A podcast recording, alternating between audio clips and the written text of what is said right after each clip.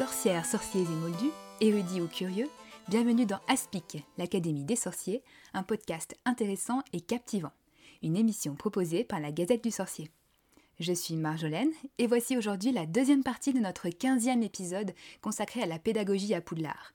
Si ce n'est pas déjà fait, je vous invite à écouter la première partie, car nous reprenons au cœur de notre passionnante discussion avec Alix et notre panel d'enseignants Sushi, professeur des écoles, Madai, enseignant en histoire géo au lycée, Lily, enseignante en anglais au collège, et Framboise, professeur documentaliste au collège. Après avoir débattu du système éducatif, des méthodes d'enseignement dans différentes matières magiques et de l'encadrement des élèves, nous discutons plus en détail dans, cette deuxième partie des différents profs de Poulard pour les évaluer avec, on espère, plus d'impartialité que Dolores Sombrage. Bonne écoute Je pense que ça a fait une parfaite transition pour commencer à parler plus précisément de ce qui se passe dans les, dans les classes et, de parler de tout cet éventail de, de professeurs qu'on a à Poudlard. Et en commençant par quelque chose que Alix vient de mentionner, mais il y a de toute évidence aucune formation au métier de prof dans le monde magique. Pas de qualification, pas de concours. Ça aide pas Dumbledore, mais il y met quand même pas du sien. Mais du coup, euh, un, des critères de, de, compétences pour euh, recruter des professeurs qui semblent quand même assez euh, inexistants, on peut le dire.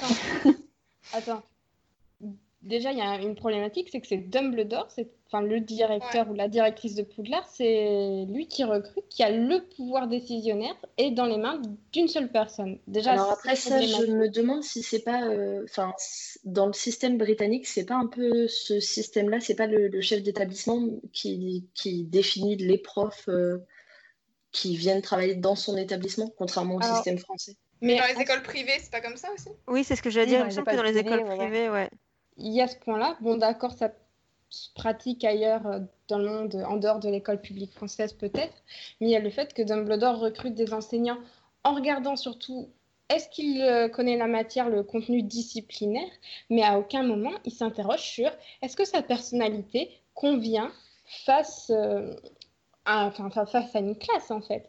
C'est-à-dire que Hagrid, on l'adore tous, c'est un de mes personnages préférés personnellement, mais il est parfait en garde-chasse, mais confier une classe à Hagrid alors que à côté Dumbledore connaît des enseignants comme le professeur Gobplanche, mais, mais qu'est-ce qui lui passe par l'esprit pour préférer Hagrid? À part l'affect, à part le fait qu'il le connaisse, qu'il l'a pris sous son aile.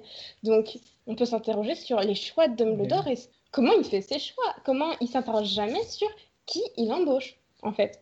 On en est presque à regretter que, que Ombrage ne soit pas allée jusqu'au bout et qu'elle n'ait pas elle-même sélectionné des profs. Et du coup, on aurait pu voir ses critères, donc les critères du ministère pour choisir des profs. Oui, parce qu'il n'y a aucune. Euh, comme il n'y a, pas de, a pas de concours, etc., il n'y a aucun test pour savoir euh, si la personne est pédagogue aussi, parce qu'on peut être euh, ultra performant et, comment dire, compétent compétent, merci, sur euh, une matière, mais être un pédagogue euh, nul, quoi.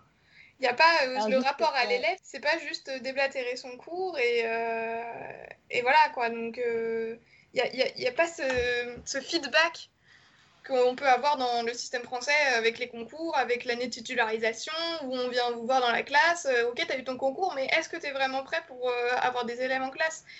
Donc il y a aussi ce problème-là. Ouais, juste pour ça peut peut-être aider après euh, à évaluer peut-être les, différents profs à Poudlard et on va pouvoir développer les différents points.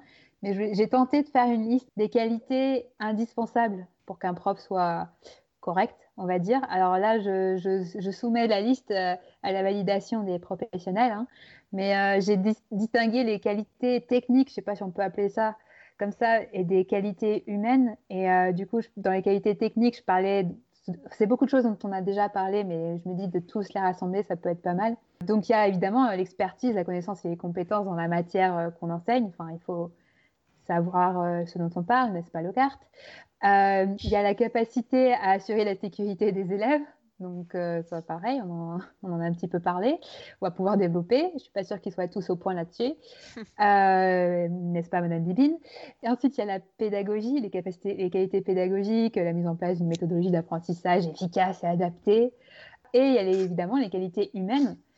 Euh, donc là, j'ai pensé notamment à la justice, à l'équité dans le traitement des élèves pas sûre qu'ils soient tous au point là-dessus non plus à Poudlard.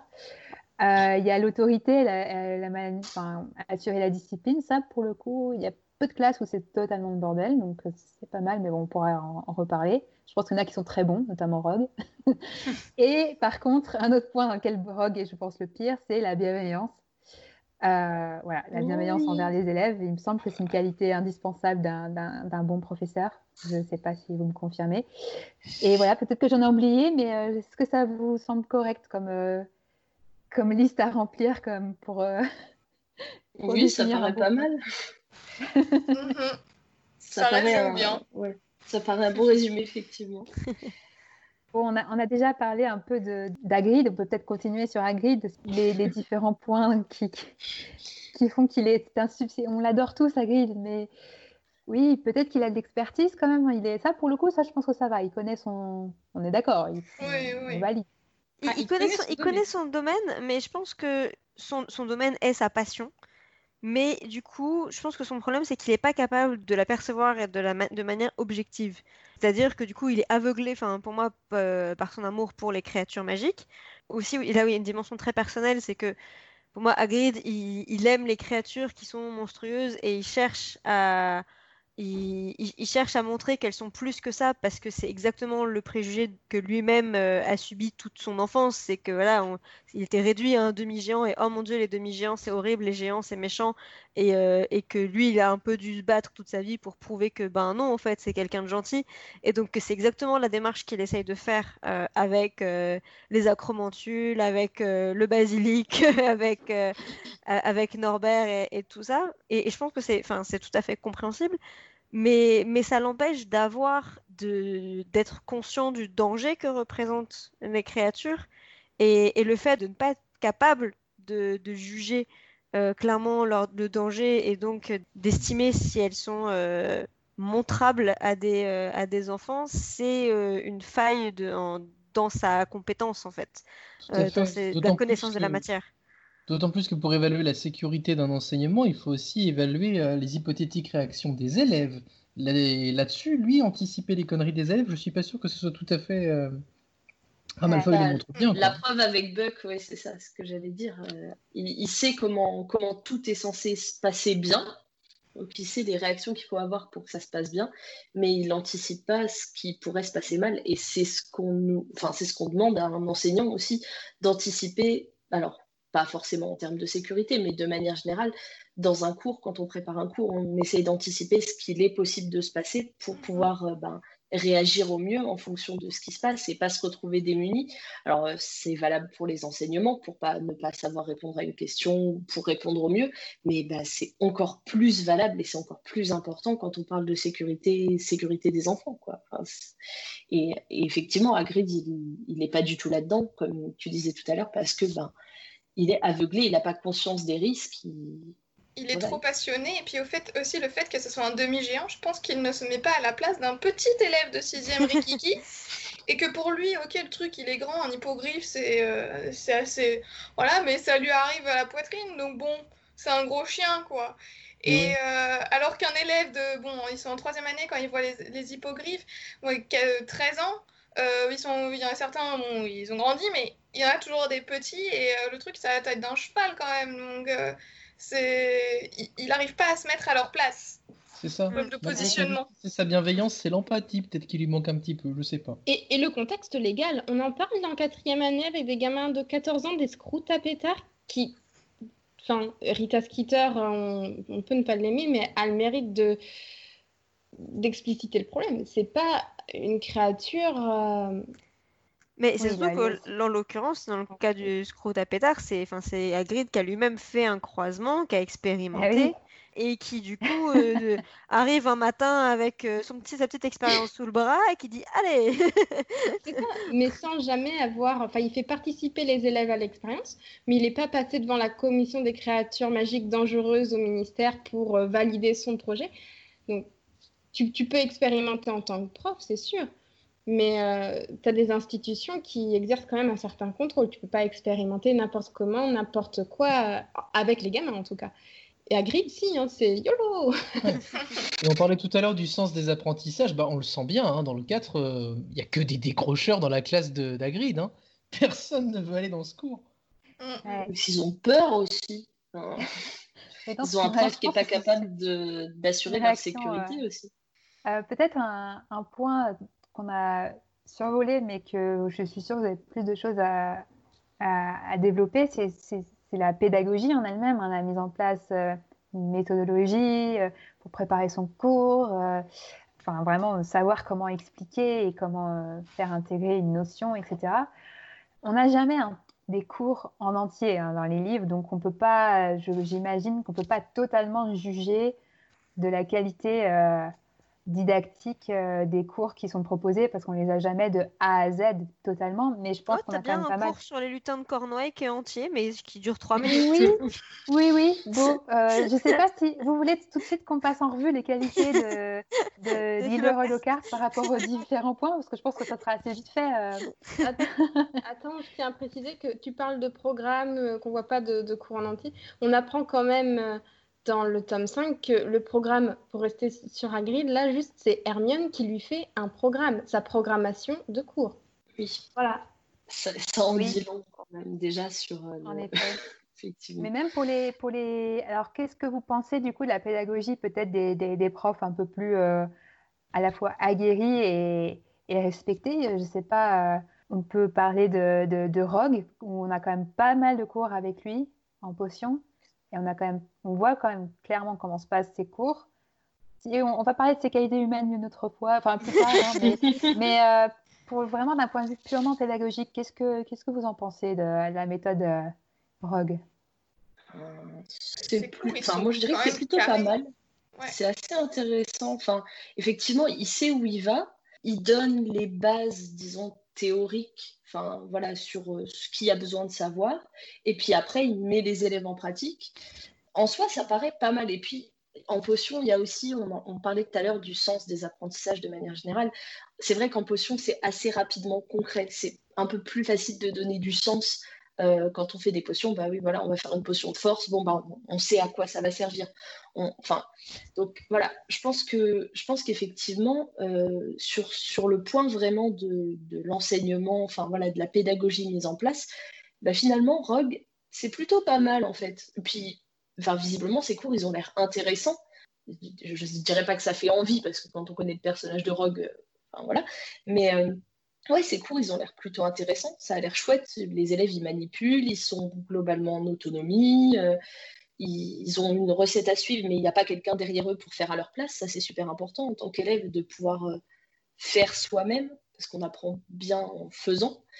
Et enfin, ouais, ça paraît, plutôt pas mal en fait. Je sais pas ce que les autres auront à en dire, mais. Euh, non, je suis d'accord, c'est assez c'est carré, on sait où il va. Euh, moi, je me rappelle que tout est, je, ne sais plus si il y a longtemps, mais euh, que tout était noté sur le tableau, les différentes étapes, c'était assez clair, fallait juste fallait les suivre. Donc après, au point de vue euh, suivi, personnalisé, on peut repasser, et bienveillance aussi, mais au point de vue de l'organisation du cours, comme tu as dit, c'est bah ça file quoi. Après, alors là, j'ai plus une question, mais est-ce que du coup, est-ce que dans la méthodologie, enfin, moi, ce qui me semble vraiment manquant, c'est le.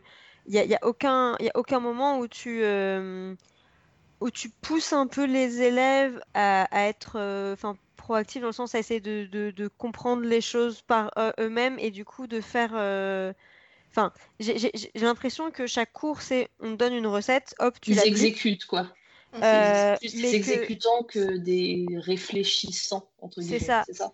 J'ai l'impression qu'en fait, c'est la, matière de la potion qui euh, aussi euh, fait ce genre de pédagogie, parce qu'on pourrait le rapprocher de la chimie, où effectivement, on va apprendre la théorie, on va essayer de comprendre quel est le processus, la transformation chimique qui est, qui est à l'origine bah, de cette... Bah, ça fait un dépôt bleu, euh, pourquoi? Parce que c'est telle, euh, telle chose qui s'est transformée en telle chose. Mais euh, comme ils n'ont pas ce background scientifique, entre guillemets, comme c'est de la magie, bah, ça fait hop, pouf, ça fait des chocs à pic, quoi. je mets ça et ça, hop, ça fait un truc doré, c'est joli, et puis ça fait... Il n'y a pas de, de réflexion vu que bah, c'est magique. Oui, mais par contre, ce qui se passe quand même dans un cours de chimie, pardon, c'est que quand on, quand on te, quand on dit tu, dois, euh, tu dois faire cette solution, on, te donne une liste d'ingrédients, tu sais à quoi servent les ingrédients tu sais que tel truc, c'est pour avoir, par exemple, euh, si, euh, si ton truc, il doit, euh, d'avoir un, je sais pas, un témoin de couleur, un truc comme ça, tu sais que tel truc, il doit réagir avec, avec tel truc au bout de, en respectant tel critère, et que du coup, ça te montre que le truc a marché, n'a pas marché. Du, du coup, tu as quand même un sens on te dit pas tu mets euh, du permanganate de potassium pour mettre du permanganate de potassium. Euh, on, te, dit à quoi le produit il sert. Là, j'ai l'impression qu'on leur dit tu mets du sirop d'élébore parce que c'est euh, ça donne un petit goût un petit goût de caramel en bouche et que c'est délicieux, mais mais que et qu'il n'y a pas vraiment d'apprentissage sur la technique en elle-même. Parce que les TP sont préparés. Rogue il met toujours des devoirs de trois parchemins, notamment sur les propriétés de la pierre de lune, avant de la faire utiliser en classe. C'est vrai, c'est vrai, c'est vrai, qu'il voit ça en devoir. Ouais, en recherche personnelle, on va aller faire euh, la recherche euh, et on va, on va prendre une disserte enfin, de 3 km pour expliquer ça. D'autant que lui, en tant que spécialiste des potions, il, connaît, enfin, spontanément, en tant qu'élève, il a compris les, toutes les subtilités de, des nuances en fait qu'on doit, qu'on doit avoir dans le traitement des ingrédients, dans, parce qu'il a quand même été capable d'annoter euh, le, le, le, manuel, quoi. Euh, et, du coup, il connaît vraiment parfaitement sa, matière. Mais en fait, par exemple, euh, jamais il va expliquer pourquoi il faut écraser plutôt que. Oui, Alors, si, c'est pour mieux extraire le jus, mais c'est. Il, y a quand même, euh, il est quand même très pointu, quoi. Et... tu, peux connaître très bien ta matière et pour autant ne pas être capable de la transmettre, en fait. Et, là, c'est des fois, c'est un peu. Alors, c'est vrai qu'effectivement, il y, a les devoirs où ils font leur, leur recherche, mais j'ai l'impression que tu n'as aucun cours où on te dit, bah, tu dois le, but, on, doit, on doit faire une potion comme ça, à votre avis, comment tu fais? Qu'est-ce qu'il te faut? Selon ce que tu sais par rapport aux ingrédients que tu as appris, euh, enfin qu'on t'a fait découvrir, euh, comment, euh, de, quoi tu as besoin? Qu'est-ce qu'il faut éviter? Alors c'est exactement ce qui se passe en fait en sixième année avec le professeur Slughorn, passer les premiers cours, où finalement il leur pose ce énigme, il leur dit j'ai tel poison, fabriquez-moi un antidote qui répond à ça. Donc on peut se dire que Rogue leur a donné un super bagage euh, de préparateurs de potions pendant toutes les premières années jusqu'au bus et que passé le niveau bus, bah, ils ont les bases et c'est à eux de, à partir des éléments qu'ils ont engrangés, bah, réfléchir comment euh, s'adapter à telle situation. Ils ont telle potion, tels ingrédients et, et concocter, découvrir leur propre méthodologie. Slughorn dit que les potions, il y a un, un truc en plus que Lily Potter a d'ailleurs, l'intuition du préparateur et donc il les amène à trouver leur intuition. Vous savez, ce fameux elle là, elle là. Bah, il y a ça dans les potions à trouver en plus. Tu peux être un super élève de potions jusqu'en buse et derrière on te demande de franchir l'étape au-dessus et de trouver comment toi tu mets les rouages en place pour concocter finalement hmm. tes propres fils, tes propres potions. Je trouve ça fascinant. De réinvestir en fait. Enfin, hmm. c'est on, demande en fait. réinvestir ce qu'on a appris. On voit pas Rock enseigner au niveau aspic. Donc et par contre, on sait que traditionnellement, il, il, accepte que la crème de la crème au niveau aspic. Donc euh, par contre, peut-être qu'on peut glisser sur les cas, qu'elle se manque dans les qualités humaines, c'est que il est euh, là au niveau bienveillance, c'est pas comment l'a dit, c'est pas c'est pas ça. il est hyper hyper exigeant. Mais c'est vrai qu'on peut imaginer qu'avec euh, la crème de la crème des étudiants qui mérite de recevoir son enseignement, n'est-ce pas On peut imaginer des cours aspic euh, vraiment complètement aboutis sur ce point-là. Euh, mais, mais bon, on, va, on va plutôt voter pour Slughorn au niveau pédagogie euh, et qualité humaine. Après, slogan. Les deux se complètent, les deux se complètent, je pense. Slogan qui fait beaucoup de favoritisme aussi, mine de rien. Oui, il est pas slogan avec. oui, non, c'est pas, c'est pas ça. Hein. La bienveillance de slogan, elle est inexi... enfin, elle est pas vraiment existante. Euh, enfin. Bah, elle n'est pas pour tous les élèves. Il est positif. Il est pas très, il, il, descend pas, même quand il n'y arrive pas, il est pas, euh, il vient pas. Euh, en fait une petite moue de dégoût quand il voit la potion de Ron qui a pas la bonne tête, quoi. Et, voilà. et qui pue l'œuf pourri, mais oui. Mais oui, après, en même temps, l'odeur d'œuf pourri, il faut vraiment avoir un self-control pour pas. c'est sûr. Mais c'est sûr que c'est pas le. Enfin, Rogue, ça reste choquant le comportement vis-à-vis de, de, Neville. Euh, enfin qui a rien demandé et euh, qui juste parce qu'il voilà, il arrive pas à faire le truc, bah, enfin, ça, ça, devient son épouvantard, quoi. Enfin, c'est que ton prof devienne ton épouvantard, voilà. Slughorn, effectivement, c'est moins dans la. C'est moins affirmé. Ouais, c'est moins blessant. C'est, enfin, Rogue, il y a, vraiment aucune pitié. Rogue, c'est ça, ça, ça, te, ça te, ça ça t'ouvre le bide et, et voilà, slogan c'est plus subtil, mais, euh, mais c'est pas, pas du tout dans l'équité non plus. Quoi. Bah, bah il n'est pas juste, il n'est pas équitable, il est malveillant, il est clairement mm. malveillant envers certains de ses élèves. Euh, il les descend dès qu'il y a le, moindre truc, et il les descend quand ils sont bah, pas à la hauteur il les descend quand ils sont trop à la hauteur, parce qu'il mm. pourrit Hermione littéralement parce que euh, c'est une insupportable je sais tout, euh, parce qu'elle a osé donner la bonne réponse. Voilà, tant que ça rentre pas dans, ce que lui, il attend et dans ce que lui, il veut et dans ses, voilà, dans ses, petits chouchous de ce qu'il enfin, ce a envie, ce qu'il apprécie, et eh ben en fait, il va descendre absolument tout le monde, être absolument infâme et infecte avec absolument tout le monde. Et euh, c'est à l'opposé de, de, de, ce qu'on attendrait d'un enseignant, en fait. Alors, malheureusement, on ne va pas avoir le temps de, de, passer en revue tous les, tous les professeurs, mais euh, je voulais quand même qu'on finisse par euh, Rémus Lupin.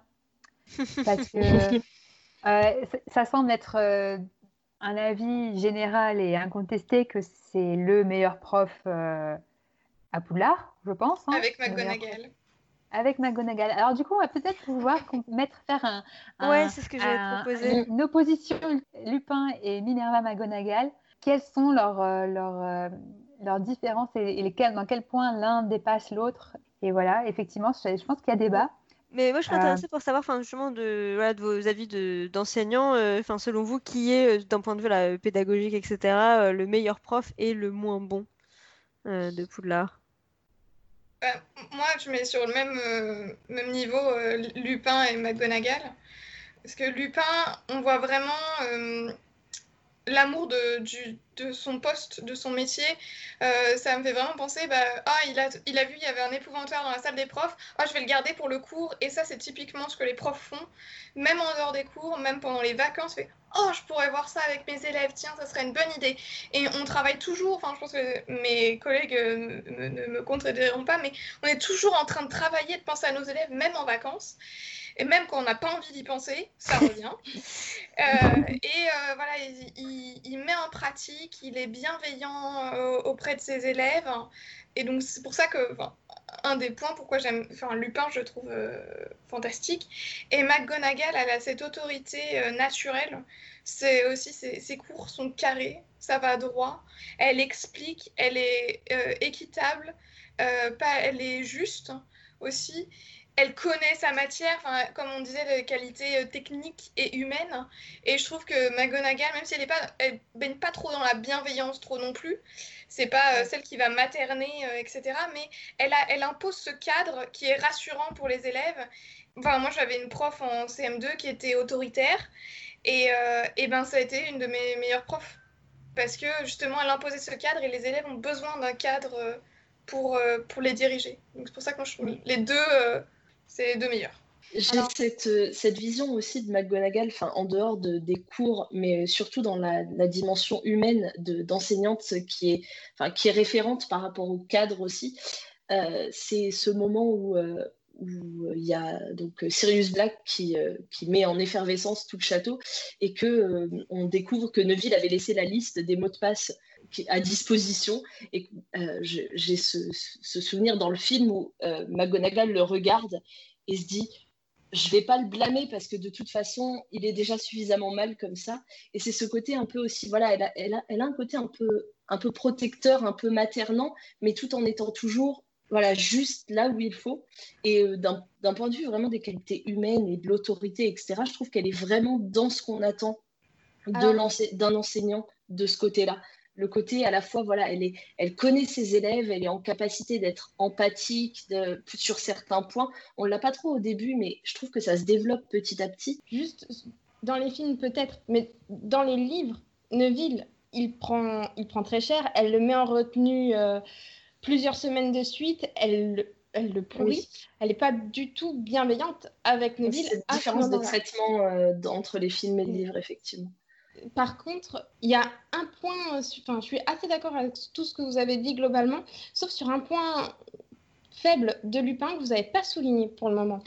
Et à mon avis, c'est quelqu'un qui aime beaucoup son métier, qui est très dans la spontanéité comme nous et qui fait des erreurs que nous aussi on fait en tant que, que prof parfois et on ne pense pas forcément à l'élève, à ce qu'il va ressentir par rapport à l'exercice. L'épouvantaire, pour moi, c'est le, cours type où il va exposer devant toute une classe d'adolescents, pas forcément toujours bienveillants entre eux, les faiblesses les plus intimes de chacun.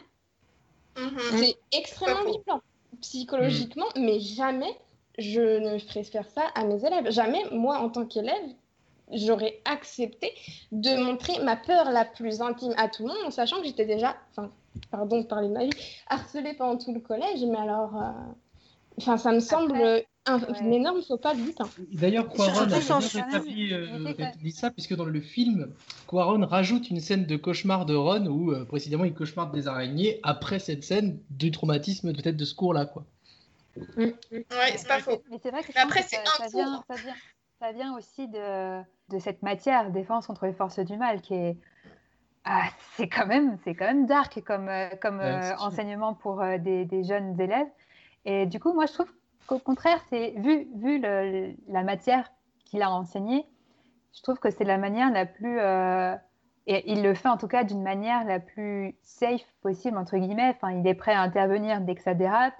Il est très encourageant. En fait, il, il, il fait tout pour que ce moment qui est traumatisant, il en, fa il en fasse quelque chose qui est un révélateur de, la, qualité qu'il attend, enfin, qui, veut développer chez ses, chez ses étudiants, qui est la confiance en eux, quoi, et, euh, et le courage de d'affronter euh, ce qui les attend, parce que c'est la défense contre les forces du mal, quoi. C'est pas, euh, c'est pas n'importe quoi comme, comme, matière, quoi. Donc, ouais, moi, je suis plutôt, plutôt du côté de, de Lupin. Sur, je pense pas que ça soit, enfin, certes, c'est rude comme enseignement, mais il le fait il le fait avec toute la justement la bienveillance qui est qui est la sienne quoi mais euh. oui avec bienveillance je, te suis en effet je suis d'accord mais bienveillance et pour moi ça reste quand même de la de la maladresse parce que sur le plan magique oui, il les accompagne bien, il assure une sécurité, il essaie de garantir un cadre pour que ça se passe au mieux. Mais le problème, c'est dans le relationnel qu'il ne maîtrise pas, les adolescents entre eux derrière. Et on le voit bien, Ron se moque d'Hermione. Et là, c'est de la moquerie gentille encore. Mais euh, qu'est-ce qui peut se produire comme forme de harcèlement une fois que tu as exposé les faiblesses des élèves? À la rigueur, sur un cours comme ça, moi, les élèves, je les mets par mm. groupe. Groupe, déjà, où je sais que c'est des élèves qui s'entendent bien entre eux. Et euh, je me débrouille, je prends un assistant, un élève plus âgé ou quoi, pour contenir le reste de la classe, le mettre sur une autre activité. Et le travail vraiment pratique, affronter les pointards, ben, je le fais en plus petit groupe, plus intime. Mais je n'expose pas un élève face euh, à sa plus grande peur avec toute la classe derrière comme public. Ça me semble maladroit. Mais c'est le seul faux pas de Lupin qu'on voit dans tous les... Dans toute la troisième année. Et je suis d'accord avec vous pour dire que sur le plan pédagogique, c'est clairement l'un des meilleurs. Et tout ce qu'a dit euh, Lily avant sur la comparaison Lupin-professeur McGonagall, je la suis complètement. Ouais.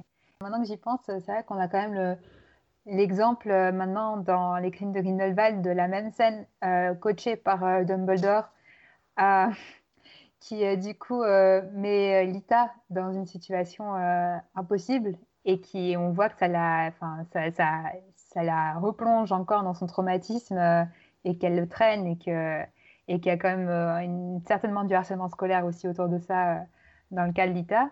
Donc c'est vrai que maintenant que ouais, on a un exemple en tout cas avec Dumbledore qui a qui a laissé bah, une élève, Lita, se replonger dans sa dépression. Mm. Surtout qu'on n'a pas, c'est quelque chose qu'on n'a pas évoqué, le, les problèmes des, du harcèlement, de conflits, etc. Mais euh, à, Poudlard, il y, a, il y, a, des cas de harcèlement, il y a des cas de, de violence, il y a des cas de conflits entre élèves et qui sont pas du tout ou très peu pris en charge enfin, et, et réglés par les enseignants. Euh, par les enseignants à côté de ça. Enfin, on, a, on a de, voilà, plein de cas de moquerie, de harcèlement, etc.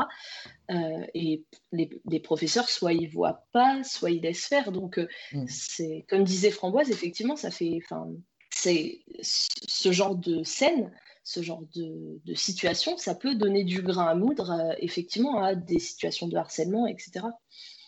On a, on a euh, Maugret slash Croupton qui intervient quand même en transformant le responsable en fouine. C'est hmm. spécial comme technique, ces interventions, mais... Le point de vue pédagogique, éthique et responsable euh, repassera quoi. non mais effectivement, il intervient sur le moment, mais euh, tout, euh, enfin voilà, les badges qui se transforment, les Weasley notre roi, enfin les, les, moqueries, etc. c'est quand même des, des, cas répétés de harcèlement, etc. Et c'est tous les élèves sont au courant, c'est des, des, choses que tous les élèves se passent et il n'y a pas, il a pas de, de sanctions ou de, mesures qui sont prises pour, euh, pour, pour arrêter ça, pour, euh, pour faire une médiation par rapport à ça, etc. C'est pour revenir sur le débat sur euh, qui est le meilleur prof éventuellement, je me scandalise que vous n'ayez pas retenu Fleetwick pour une bonne raison. Il a les qualités de McGonagall, la maîtrise notionnelle, la pédagogie, mais il n'a pas les défauts de McGonagall au sens où il n'est pas dirigiste, autoritariste. Et son cours, c'est un peu plus expérimental pour le coup, ce que disait euh, IPU par rapport au fait de, faire ses propres erreurs, d'expérimenter. On l'a chez Fitwick. Et d'un autre côté, il a aussi les qualités de Lupin, la bienveillance, il donne des queens souris aux bons élèves, les encouragements, bravo Miss Granger, etc. Et derrière, il fait quand même attention à ce qu'il aborde en cours, à ne jamais humilier les élèves, etc. C'est Fleetwick, le meilleur professeur. Point. C'est pas faux. Et il donne des devoirs supplémentaires à ceux qui euh, sont en difficulté. Et c'est peut-être parce qu'il est moins développé, enfin on en entend moins parler peut-être par rapport aux autres, et on a peut-être facilement tendance à l'oublier. Mais de la même manière, Chourave. Ils sont surpris que c'est un, que c'est un cerf d'aigle qui est meilleur prof. Ils sont surpris. Hein, hein Mais de, la même manière, je trouve que Chourave, on la, on la met pas énormément en valeur en tant que bonne prof. Mais enfin, tout, porte à croire que c'est une aussi bonne prof que McGonagall ou, ou Fleetwick ou, Lupin aussi. Enfin, il y a, y a, un côté aussi expérimental un peu, euh, un peu dans les serres, beaucoup de, beaucoup de manipulations euh, pratiques. Humainement, c'est quelqu'un qui est toujours décrit comme étant, euh, comme étant agréable, comme étant... ça. Mais voilà, elle est, elle, est, elle est bienveillante envers les élèves, mais pour autant, on sait qu'elle n'hésite pas à elle est un peu rouspétée euh, quand, euh, quand euh, le travail avance pas. donc, ce qui est important aussi, d'avoir cet équilibre-là. On sait que c'est déjà arrivé d'avoir bah, des petits devoirs supplémentaires aussi quand, quand le travail n'était pas fait du côté de, de Harry ou Ron. Donc, elle donne quand même, même si finalement le seul cours de botanique qui est vraiment décrit, c'est celui sur, sur les mandragores, même si après on a quelques petits éléments aussi avec les euh, c'est avec les, les, poids, les poids sauteurs un peu plus tard dans le sixième. Et le bubobulbus. Et le bubobulbus aussi, ouais. Le un petit peu c'est plus les discussions qui ont lieu pendant le cours entre Harry, Ron et Hermione que la, méthodologie qui est... Mais on a quand même une image d'une prof qui, sait ce qu'elle fait, qui, euh, qui répond aux questions des élèves, qui donne des points. Enfin voilà, euh, contrairement à Rogue où voilà, on parlait de l'injustice euh, qui va donner très facilement des points au Serpentard et en retirer très facilement au Gryffondor. Enfin voilà, de manière très arbitraire. Elle, elle n'a pas ce, ce biais-là. Il y, a quand même, il y a quand même des qualités à retenir aussi, je pense, chez elle. Bon, maintenant qu'on a parlé de tous ces, super bons professeurs, peut-être qu'on peut mentionner des exemples un peu moins brillants. On n'a pas parlé d'ombrage depuis, depuis, tout, à l'heure. Donc je pense qu'il faut qu'on aborde ce cas quand même. Euh, je ne saurais pas dire si ombrage est la pire ou s'il y a de la concurrence. Ah, c'est là de la concurrence. C'est sujet à discussion, je pense. Mais elle est présente. Bill, c'est cours manuel et il n'est pas présent. il est mort. Lockhart, hein, on peut parler de Lockhart en concurrence à Ombrage aussi. Ouais, je pense aussi, comme le meilleur prof, comme quoi. ça pourrait équilibrer, ça, pourrait équilibrer. Non, mais effectivement, le... si, on, si on parle de, de Lockhart, euh, il n'est pas spécialement compétent, enfin, il est même totalement incompétent, puisque tout ce qu'il entreprend, il le rate. Il n'est pas capable de lancer un sort simple euh, à chaque fois qu'il tente quelque chose, ça, au mieux, ça ne fait rien. Au pire, ça empire les choses. Euh, on parlait tout à l'heure d'assurer la sécurité et, puis d'anticiper ce qui pourrait se passer de mal. Alors lui, il n'y a rien du tout. C'est-à-dire qu'il arrive, il ne sait pas où il va. il est incapable de récupérer quoi que ce soit du bazar que lui-même a causé. Après, peut-être qu'il tente des trucs, au moins, en termes de, pédagogie. Ça part d'une bonne intention, peut-être. Il a envie de faire participer les élèves, mais il est, ah, totalement vrai, hein, participer les élèves à la lecture de sa biographie, de ses biographies, de tous ses livres, d'ailleurs, c'est vachement audacieux sur le plan pédagogique. oui, après, il est assez équitable et bienveillant, hein, pour le coup. Euh, on peut lui, on va entrer dans défendre les personnages euh, indéfendables. Il apprend, de ses erreurs aussi. Hein. de Lockhart. C'était un pouf souffle en fait, puisqu'il est loin, puisqu'il est euh, équitable. Non, non, non, on va pas le mettre dans la meilleure maison, s'il te plaît, merci. non, mais pour revenir à Lockhart, il apprend de ses erreurs. Il a pu refaire de choses avec de, de cours avec de créatures magiques. Après, bon, effectivement, relire la biographie, faire des petits quiz, c'est pas, c'est pas très actionnel tout ça, mais au moins il n'a pas réitéré la chose. Non seulement il fait lire ses livres euh, à ses élèves, mais il fait mimer les scènes des livres. Harry, il fait tous les rôles du casting de la bibliographie de Lockhart. Ah, mais ça, c'est quand il a appris qu'il y avait eu un club de théâtre à Poudlard par le passé et que c'était fini depuis que ça avait foutu le feu à la grande salle. Il s'est dit c'est trop con, faut relancer le truc. Déjà qu'il a relancé les, les petits le club de lutins, là, le, club de duel. le club de duel et puis les lutins de la Saint-Valentin, là, c'était aussi une idée. Euh. Le, club de duel, ça part d'une bonne intention, en fait. Enfin, même si bon, c'est complètement foiré, mais quelque part, ça part d'une bonne intention. Un club de duel, enfin, ouais, complètement. étant donné qu'il est prof de défense contre les forces du mal, ça rentre bien dans le dans le thème finalement. Donc, c'est vrai voilà, peut-être que bon, c'est un incompétent, il est, il est complètement imbu de lui-même, il ne pense qu'à lui, ça, voilà, c'est une certitude. Mais peut-être qu'il y a, voilà, il y a quand même des petits trucs qu'on est obligé de porter à son crédit quand même, parce que mais surtout que le... ça sert assez bien dans les, dans les pédagogies un peu modernes, des pédagogies de projet, puisqu'il lance des projets pour Poudlard. Bon. Mais surtout que l'idée du, club de duel, enfin, c'est quelque chose qui pourrait exister à l'année, en fait, euh, entre les élèves, où ils pourraient, enfin, voilà, on, parlait de, au début d'épisode du cas de Harry et Malfoy qui se rendent rendez-vous pour faire un duel dans la salle des trophées. Enfin voilà, c'est quelque chose, même si, bon, est-ce que apprendre à se battre, euh, c'est la meilleure idée? Peut-être pas, mais en tout cas, enfin, mais sans vouloir encourager les, duels, après apprendre des sortilèges de défense, enfin, c'est exactement ce que fait Harry après avec l'AD. Et, c'est quelque chose dont ils ont besoin. Et, en fait, le club de duel, il pourrait exister de manière permanente à Poudlard et, être encadré par des profs. Ce serait enfin une bonne idée de préparation euh, à, affronter des mange-morts euh, pour Poudlard. À condition d'être encadré. Et là, on dans ce dont on a déjà parlé sur le manque d'encadrement de plein de choses. Pas laisser les élèves livrés à eux-mêmes. Et donc, si on revient à Ombrage, parce que je veux pas qu'elle s'en sorte là comme ça, Et, euh, parce que, bon, mine de rien, elle a parlé avec toutes ces, règles du ministère, elle peut donner quand même l'impression de se soucier de la sécurité des élèves, n'est-ce pas? De resserrer un peu les boulons de, cette organisation Dumbledoresque complètement euh, décadente. Et je pense que de ce côté-là, on peut la rejoindre sur certains points. Mais quand même, elle, elle est quand même. C'est pas une bonne mauvaise. mauvaise et euh, aussi euh, à l'opposé de bienveillante quoi. c'est vraiment euh, si tu penses pas comme moi, comme le ministère, tu, tu, es dans le faux et tu devrais être emprisonné à Azkaban limite. Donc je pense que si elle avait eu le pouvoir de mettre Harry à Azkaban, elle l'aurait, elle l'aurait fait. Hein. Euh, et au fait que ses élèves quand même. Oui, elle torture ses élèves, oui, j'avais oublié ce point, oui, on va, pas l'oublier. On va parler des, des, punitions parce que je pense qu'il y a de quoi, il y a de quoi faire du côté des punitions. Donc on, va, lui, on va réserver euh, la magnifique euh, idée de, de, de, Dolores Sombrage pour, pour remettre les, les, les, élèves sur le droit, le droit chemin. Mais c'est vrai que dans, même dans sa pédagogie, c'est complètement à l'opposé de ce qu'on fait aujourd'hui, en tout cas dans le système français. C'est beaucoup porté sur euh, les choses concrètes, sur en tout cas en langue, je vais parler pour ma matière. C'est la pédagogie actionnelle. On met les élèves en situation et elle est prof de défense contre les forces du mal. Donc il faut mettre aussi les élèves en situation, comme, comme dit Harry. Euh, certaines choses, on peut les apprendre dans les livres, comme Hermione le dit, mais d'autres, euh, comme elle le dit aussi, d'autres choses, on ne peut pas les apprendre dans les livres. Et la pratique, comme l'avait dit Sushi euh, avant, je cite plein de monde, euh, c'est, ça fait permet d'apprendre, de s'approprier euh, la connaissance, le savoir qu'on vient de, qu'on vient de voir. Quoi.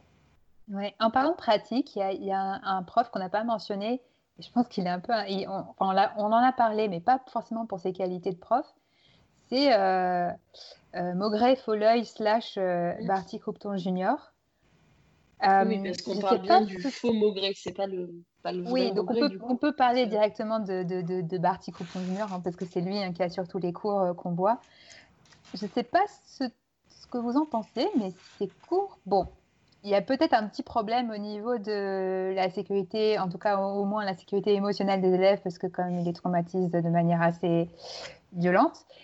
Mais euh, niveau pédagogie, il n'est pas si mauvais. Je ne sais pas ce que vous en pensez pour un mangement, et il est assez bienveillant aussi.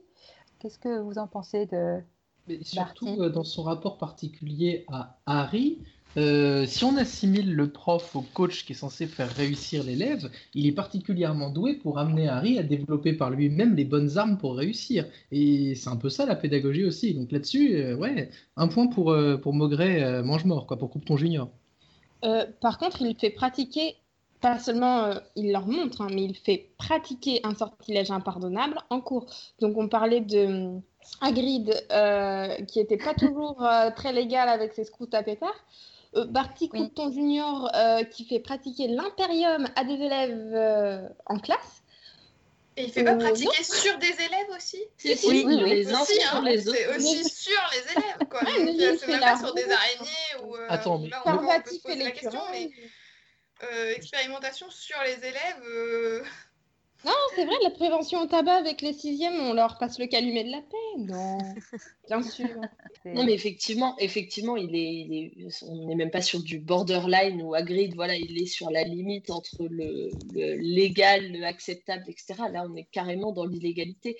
Mais à côté de ça, ben, les élèves, ils aiment bien. Alors, en dehors du fait que, ben, effectivement, il y en a qui sont traumatisés, complètement traumatisés. Euh, globalement, ils aiment bien aller en cours avec Maugret, enfin, le, avec le faux Maugret. On a, vraiment un. Enfin, j'ai pas l'impression que les élèves soient euh, réticents à l'idée d'aller en cours avec Maugret parce que c'est intéressant ce qu'il fait. C'est concret et c'est intéressant. Oui, ils sont pas du tout réticents, en effet. Au contraire, c'est le cours qu'ils attendent le plus. Pourquoi? Parce qu'ils sont sûrs de ne pas s'ennuyer et d'avoir du sensationnel, du spectaculaire, de faire des choses euh, et à 15 ans, c'est ce que à 15 ans, c'est vrai que c'est quelque chose d'important d'avoir des cours qui sortent de l'ordinaire, etc. Enfin voilà, qui te qui te sortent aussi de parce qu'effectivement, euh, quelqu'un qui nous fait lire euh, des lire des textes, lire des livres ou qui débla un cours magistral euh, type professeur Beans, voilà, quelqu'un qui va déblatérer déblatérer les mêmes trucs en boucle, bah, c'est pas intéressant. Quelque chose qui sort de l'ordinaire, qui bouge, bah, quand on est un adolescent, c'est important, c'est ce qu'on recherche. C'est pas que la classe d'âge de Harry en plus, parce qu'on sait que Fred et George, qui sont plus âgés, ils disent qu'ils adorent l'enseignement de Maugret aussi. Euh, donc ça veut dire que même à des, à des niveaux euh, qui, sont, qui sont différents, il arrive aussi à captiver, euh, et donc qui ont vu plus de professeurs contre les forces du mal défiler aussi avant c'est d'autant plus rassurant quant à ses capacités à, capter l'attention des élèves à des, âges aussi différents, avec forcément des programmes, du coup, on peut supposer, différents. Ah, pour ça, pour un mange-mort, il est, il est très doué. Hein. Il arrive à capter l'attention de tous les élèves, susciter leur intérêt. Pour ça, il, est remarquable. On peut se demander comment, comment un tel miracle de la part d'un mange-mort. Qui est quand même pas très âgé, enfin, et surtout qui a passé toute sa, sa vie de, de, de, jeune adulte en, prison. C'est enfermé soit par son père, soit en prison. C'est un miracle. C'est sans doute lié à l'enjeu aussi. C'est-à-dire qu'il se doit de tenir sa couverture et que si le mauvais, enfin le vrai Maugret, vraisemblablement n'aurait pas été un bon professeur, bah, le faux Maugret, dans son personnage, il doit être un, un professeur en plus d'être Maugret. Donc peut-être qu'il a dû développer cette facette et la surjouer c'était plus sur, euh, plus sur Maugret, mais il y a un, un professeur dont on n'a pas parlé, c'est le professeur Trelawney, euh, ah oui. Euh, bonne prof, pas bonne prof, hein. c'est une vraie question. On sait que le, elle a du mal à intéresser ses élèves, enfin à leur, euh, à leur donner envie de faire les choses, à mettre des enjeux, à mettre de l'intérêt dans ce qu'elle leur montre, alors que pourtant elle est passionnée, elle est convaincue de ce qu'elle fait. Enfin, je veux dire, elle y, elle y met vraiment de la bonne volonté. mais elle a, du quand mal même à un fan club. Hein, elle Ouais, l'avant des Parvati, elle l'adore. Et puis au point de vue, euh, enfin, elle fait manipuler. Euh, il y a le livre pour qu'ils pour qu'ils interprètent eux-mêmes leurs euh, rêves, eux-mêmes, C'est vrai que c'est intéressant en termes de pédagogie. C'est juste, juste sa personnalité qui gâche un petit peu le cours. Après, on a aussi le point de vue de Harry qui, euh, qui en a marre, qui lui dit oh, tu vas mourir, euh, etc. Donc le fait qu'elle se répète à chaque fois et qu'elle elle fasse style, c'est une grande, une grande divinatrice alors que c'est une fois sur deux et quand t'as le bon timing. mais au point de vue pédagogie, c'est cohérent ce qu'elle fait. Trelawney, dans son, dans son caractère, elle a un manque de confiance aussi. Et ça, c'est vrai qu'il y a quelque chose, c'est quelque chose qui est important aussi chez un enseignant, c'est que si tu montres pas aux élèves que tu es confiant, enfin au moins que tu fais pas semblant d'être d'être confiant dans ce que tu fais, etc. Bah, c'est plus difficile d'emmener d'emmener les élèves dans ce que tu fais. Et, euh, après, voilà, c'est ça et puis de, les intéresser, etc. Après, ça passe sous sa casse. Il y a toujours des élèves pour qui c'est plus facile, des élèves qui sont bonnes pattes, enfin qui sont, voilà, qui sont sur qui tout peut passer. Et puis, euh, il y a d'autres élèves ben, où ça va être beaucoup plus difficile de les accrocher. Et les enseignants qui vont avoir du mal, ben, ça va être des enseignants, par exemple, ben, comme Trelawney, qui, qui vont aussi avoir du mal à être confiants par rapport à ce qu'ils font. Alors, je suis pas d'accord avec toi, Sophie pas du tout, du tout d'accord avec ah toi. Bah. pour le coup, je pense pas que Trelawney manque de confiance en elle, ni en ses, capacités, puisqu'elle est fière et tire de la fierté d'avoir été, enfin, dans son esprit, hein, choisie, distinguée par Dumbledore, euh, vue comme la plus compétente parmi tous les candidats. Dans sa tête, il y en a plusieurs, hein, qui, euh, euh, auditionnée pour le poste de professeur de divination. Et elle en tire une immense fierté d'être prof à Poudlard d'être celle qui a été choisie, c'est l'élu, là en l'occurrence avec un E à la fin. Et euh, non, non, je pense pas qu'elle manque de confiance en elle. Je pense juste que la divination, c'est une matière vraiment à part à Poudlard qui peut pas s'enseigner comme toutes les autres. Et elle le dit, certains élèves auront de base des prédispositions et d'autres pas. Et clairement, Harry, certes, il en a marre euh, du caractère du professeur Trelawney, ça colle pas entre eux mais il n'a pas non plus de prédisposition pour ça. Donc on, on est biaisé parce qu'on voit euh, le professeur Trelawney, donc le cours de divination, à travers les yeux d'un adolescent qui n'aime pas une matière. Donc, c'est un peu difficile de juger de la pédagogie euh, uniquement du point de vue d'Harry. D'autant plus qu'elle recoupe un peu l'élitisme de Rogue vis-à-vis de sa propre matière, l'idée que c'est quelque chose de subtil, inaccessible, auquel personne ne peut, auquel personne ne peut comprendre les, subtiles euh, nuances. Euh, néanmoins, euh, elle, elle a pour elle un réel handicap au sens où bah, il y a plein de personnes qui vont rester complètement hermétiques à la divination et qui ne pourront rien faire pendant son cours et vont se heurter à un mur.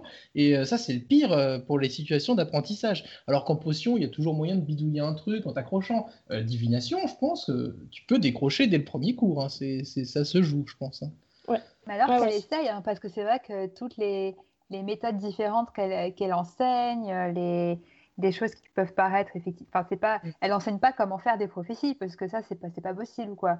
Et, et là, sur, sur, cette question de la confiance en elle, je, trouve ça hyper intéressant dans ce débat, parce que j'avais dû, je pense que c'est un peu entre les deux, mais je pense que j'avais totalement raison sur le fait qu'elle se sent à part et, est supérieure d'avoir ce poste, mais en même temps, euh, le fait que justement, euh, elle sait qu'elle, si elle a un don, et elle est persuadée d'avoir un don, il n'est pas, euh, il est pas accessible à tous.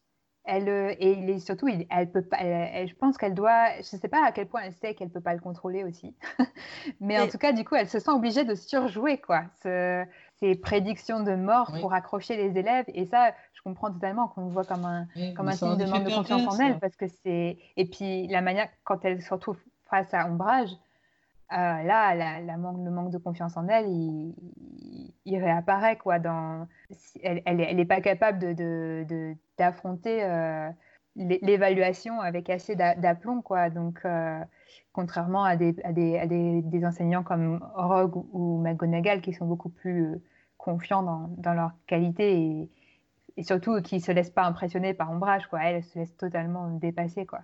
Mm. je euh, pense aussi que c'est sa personnalité vraiment en, tant que personne qui, qui, fait ça face à quelqu'un de très technocrate euh, comme Ombrage une matière qui est beaucoup plus soumise au flou artistique on pourrait comparer la divination plus aux arts plastiques euh, ou à la musique. L'évaluation objective lui fait peur et elle est en effet pas à égalité avec McGonagall ou, le professeur Rogue pour euh, affronter une inspection Non, clairement. Puis elle est beaucoup plus controversée. Elle est même controversée, pas de façon complètement ouverte, mais pas non plus complètement cachée par, McGonagall, elle-même, qui joue d'un crédit immense auprès de tout le monde à Poudlard. Et par Dumbledore. Dumbledore aussi qui dit lui-même qu'il n'était pas convaincu qu'il fallait garder la matière, mais que bon, allez, euh, il est allé rencontrer la candidate quand même, euh, sait-on jamais, mais que lui-même, euh, il n'a pas étudié et qu'il a des sérieux doutes sur, sur la valeur et l'intérêt de la matière. Donc ça en dit long aussi sur l'image que ça qu'elle renvoie. Mais je pense qu'aussi c'est peut-être un personnage où le, la personnalité est, est un peu entre bah, ce que, ce que devrait être un, un, prof euh, de manière enfin, voilà, réaliste, et le côté euh, très littéraire de la construction, où euh, enfin, on en avait parlé sur l'épisode sur l'Antiquité, c'est une représentation, enfin c'est tout le personnage a une référence à Cassandre qui, qui est capable de d'effectivement faire de vraies prédictions, mais personne ne croit en son, en son don. Et, et donc du coup, ben, même si on fait toutes ces prédictions sont vraies, ben personne n'accorde le moindre crédit à, ce qu'elle dit. Et donc je pense qu'il y, a aussi ça qui joue sur le, personnage. Enfin, elle a vraiment été écrite avec cette, idée-là en tête, à mon avis. Parce que les, ressemblances, enfin les, parallèles sont beaucoup trop... Euh, fonctionnent beaucoup trop bien pour que ce soit euh, du hasard. Mais, mais du coup, c'est, enfin, ça, ça biaise aussi un peu potentiellement le, le réalisme du personnage ou des fois pour avoir quelque chose qui fonctionne sur euh, d'un point de vue voilà référence clin d'œil historique mythologique etc bah bon bah il y a le personnage qui va être un peu moins un peu moins peut-être droit dans ses bottes d'un point de vue psychologique ou, quoi mais, je pense que, pour faire fonctionner parallèle, je pense que le parallèle avec les enseignements artistiques il est c'était une bonne euh, une bonne manière de, de, voir les choses parce qu'effectivement, euh, je pense avec, euh, avec un, une empathie, désolée, tous les, les, pauvres profs de musique au, au, collège qui, qui, qui, voilà, doivent quand même avoir une force mentale à toute épreuve pour, pour faire leur travail. mais bon, mais c'est vrai que c'est, un cas intéressant. Je n'avais pas du tout pensé en préparant l'épisode au cas de Sybille euh, Trelawney, mais c'est vraiment. Euh, mais je pense que Sybille, elle va revenir dans, d'autres épisodes parce qu'on a tellement de choses à dire sur elle. Elle était déjà présente dans notre épisode sur l'Antiquité. Elle est présente dans notre épisode sur euh, la construction narrative, il me semble. Hein. Donc, donc elle est partout. J'ai dit, on peut comparer deux professeur de divination deux méthodologies différentes. Après, on a ah, Firenze. On a le professeur Firenze qui enseigne la divination de façon autre, différente. Ah, déjà en termes culturels. Moins bonne, pas forcément meilleure. Il y, a, il y, a, une différence culturelle aussi, c'est-à-dire qu'il y a une différence d'approche entre euh, Sibyl et Firenze qui est. Enfin voilà, c'est pas la même approche de la divination culturellement. Et, euh, et, du coup, quelque part, c'est bien que les élèves, euh, en, dehors des, professeurs euh, de manière personnelle, c'est bien que les élèves puissent avoir ces deux approches-là aussi de la divination. C'est dommage que ça se fasse, enfin voilà, que ça se fasse un peu par la force des choses et sans avoir été réfléchi, parce que ces deux approches différentes, elles sont totalement complémentaires. Et le, la culture, enfin l'apport que ça donne aux élèves des autres cultures, notamment la culture des centaures, elle est vraiment pas négligeable quand on voit que les élèves, finalement, ils ont une, culture de la magie mhm. qui est quand même très euh, centrée sur leur, euh, leur propre culture à eux, la culture des sorciers britanniques. Et euh, alors là, peut-être que j'oublie des choses et que j'occulte certaines choses, voilà, mais j'ai pas l'impression que voilà, on ouvre les élèves à Poudlard à voir des choses qui sortent un petit peu de, euh, bah, voilà, de la conception qu'on a de la magie à un moment donné et, euh, et à l'endroit où il se trouve. L'idée aussi que la magie est une performance et qu'il faut faire quelque chose, faire un tour de magie immédiatement. Ben, imaginez pour euh, le parallèle entre les profs, est-ce que lors de leur inspection, on aille les voir et qu'on leur dise Allez, maintenant, c'est ce que fait l'ombrage. C'est évidemment impossible. Et c'est quelque chose du coup qui diffère un peu de tous les autres enseignements où on demande un effet immédiat, concret et une dimension assez utilitaire finalement de l'enseignement. quoi. enfin moi, les, je pense que les cours de Firenze, ça fait partie de mes, mes préférés dans, dans les livres. Mais, mais maintenant que j'y pense, ça, je pense que j'avais déjà pensé, mais c'est quand même une sacrée occasion manquée d'avoir un, professeur Beans. C'est quand même, ça aurait pu être génial d'avoir un, un, un, fantôme prof d'histoire, euh, quelqu'un de très ancien qui pourrait euh, parler, euh, ou je sais pas, peut-être qu'ils auraient pu avoir tous les, tous les, les, les fantômes de Poudlard qui, qui, font des conférences en, en, cours d'histoire de la magie pour parler vraiment de leurs témoignages directs quoi, de, de mmh. différentes époques. Enfin, c'est génial, quoi. Enfin, c'est dommage que du coup, Bint, il représente juste le prof qui, qui est complètement déconnecté, qui s'est tellement, tellement déconnecté de la réalité et, euh, est tellement enfermé dans sa, dans sa routine d'enseignement toujours répété de manière monocorde et sans aucune variation, qu'il ne s'est même pas rendu mm. compte qu'un jour il est décédé et il a continué quand même à faire court. Quoi. et ça, c'est une belle, une belle image, euh, même si c'est triste, c'est quand même une belle image du, du prof qui aime tellement. En fait, on ne sait pas pourquoi il, il s'est levé et continue à faire court, parce que s'il aime autant son, son, métier, euh, il devrait le faire avec un peu plus de passion, mais non, c'est devenu tellement automatique que ça, ça, ça s'est passé au-delà de la mort. Quoi. Pauvre prof d'histoire géo, d'ailleurs, qui prennent quand même bien cher avec cette image du prof d'histoire géo. ça va, madame Ouais, le, le, prof d'histoire géo parfois était le mélange de, de l'érudition de Beans et euh, de la transmission de Nick Quasi sans tête qui, qui, est toujours très proche des élèves et, et qui rigole avec eux. Quoi.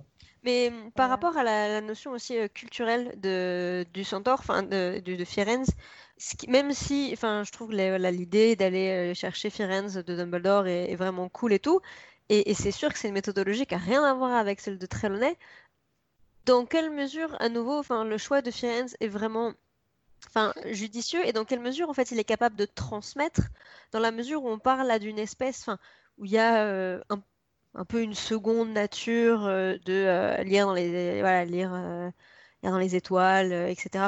En plus, enfin, c'est pas la même divination non plus que Trelawney, parce que Trelawney, il y a les boules de cristal, il y a, il y a les feuilles de thé. De, Firenze, c'est exclusivement les, les, constellations, ces, choses-là. Enfin, mais même s'il essaye d'introduire un peu des concepts de voilà, on, ne prédit pas euh, un petit incident euh, mineur, mais c'est plus euh, des grandes périodes et des grands bouleversements et des grandes choses comme ça. Enfin, il, est quand même à chaque fois dans une optique de Oh, je peux bien essayer de vous dire des choses, mais de toute façon, vous n'avez pas les capacités de comprendre. Les humains ne comprennent pas ce genre de choses. Ce n'est pas dans leur capacité de, de comprendre. Après, le fait un peu aussi. Hein.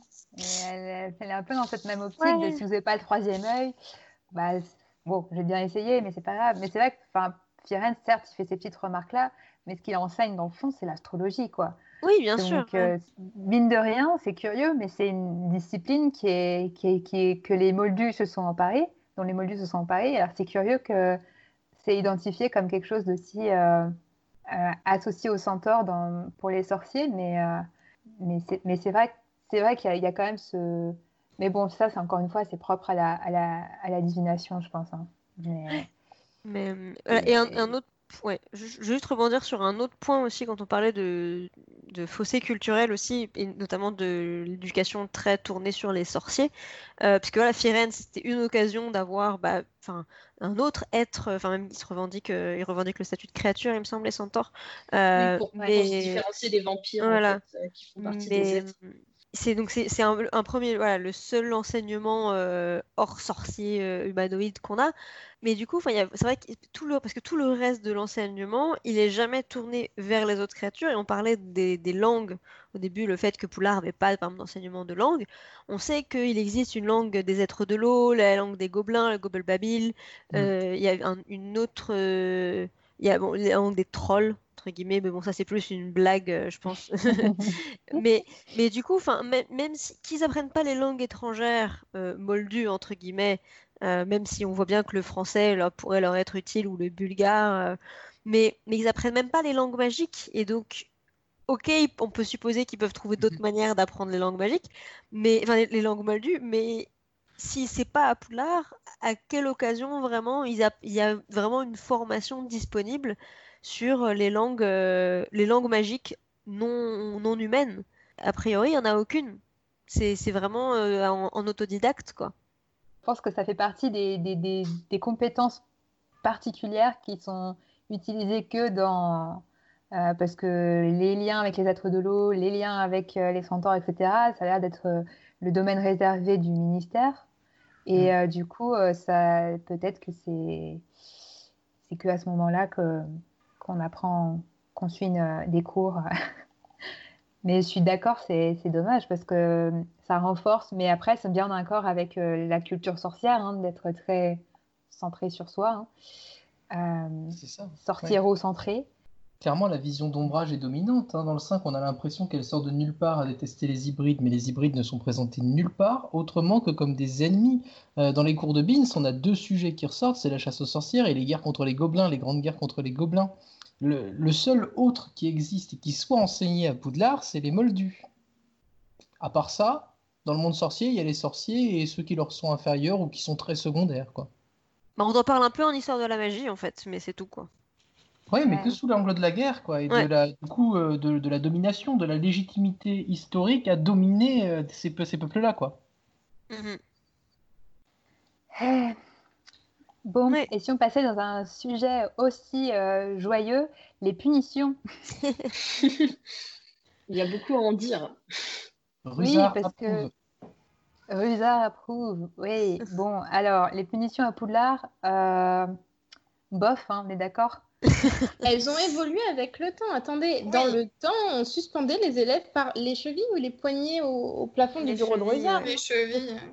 Ah, Donc, et déjà, quoi qu'on pense une évolution. Là, voilà, elles sont remises en question tous les 50 ans.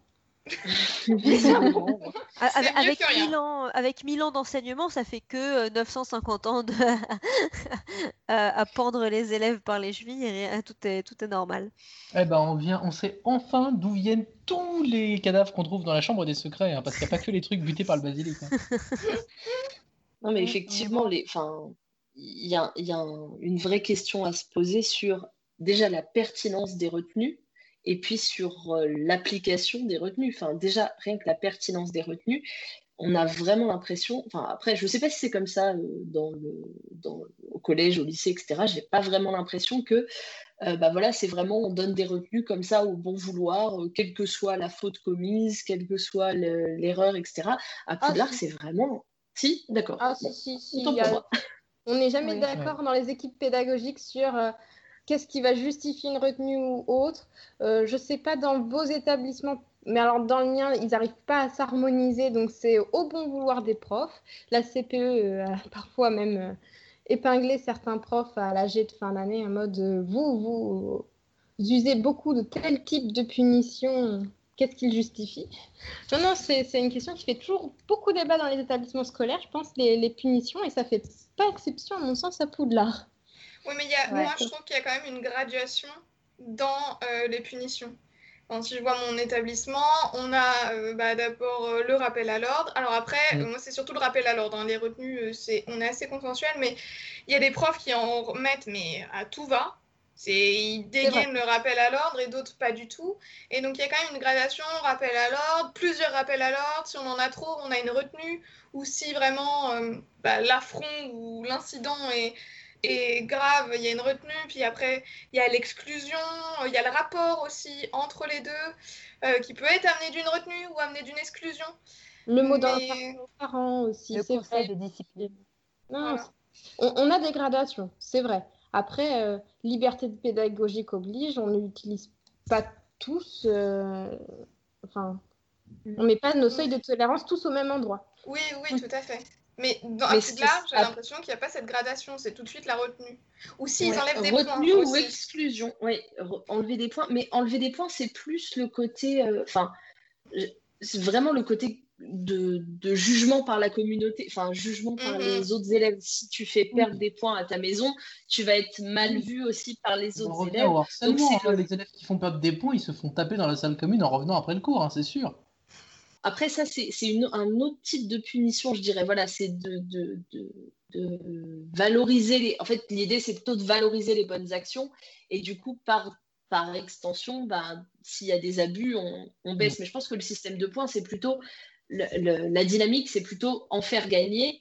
Et puis, euh, enfin voilà, c'est un moyen de pression aussi. Mais du coup, je le vois un peu différemment de la sanction, euh, la sanction disciplinaire, où effectivement, il n'y a pas vraiment de gradation. C'est retenu ou alors exclusion. Et visiblement, exclusion, elle est forcément définitive, puisqu'il n'y a pas de. Enfin, il n'y a, pas d'exclusion juste de cours euh. où tu es en emploi du temps, tu es avec le CPE, mais comme ils n'ont pas de CPE aussi, c'est normal. Donc il n'y a pas oui, d'exclusion temporaire. Euh. C'est vrai. Mm. Il manque un CPE à Poudlard. Qu'est-ce que fait le mm, CPE de mm. Poudlard C'est un rôle essentiel de CPE dans un établissement scolaire. Auprès de qui Hermione a négocié la situation au moment où elle a décidé de renoncer à la divination, quoi? Sans doute McGonagall et, euh, et le prof euh, et, et Trelawney euh, de la même manière qu'elle a dû demander à, à Charity Burbage pour, pour l'étude des moldus, enfin, pour arrêter aussi. Mais après, j'ai l'impression que enfin, le retrait des points, il y a vraiment une notion. Enfin, quand c'est expliqué par McGonagall, techniquement, c'est vraiment si tu enfreins le règlement. sur le principe, c'est vraiment ça, même si en vrai, il y en a qui aiment bien retirer des points. Enfin voilà, Rogue euh, qui retire des points euh, juste parce qu'il euh, il n'aime pas la réponse de quelqu'un. ou, parce que tu vas être vraiment chahuté ou quoi. Mais, mais sinon, pour le ce qui est discipline, techniquement, c'est plus la, la, retenue en fait sur, le, sur le papier. C'est comme ça que c'est présenté en fait. Mais dans les faits, bah, comme on dit, chaque prof a un peu est plus ou moins bienveillant et juste et il y en a qui vont euh, retirer des points. Euh, enfin, on, a le cas avec euh, en première année quand Harry, Hermione, Neville et Drago sont envoyés dans la forêt.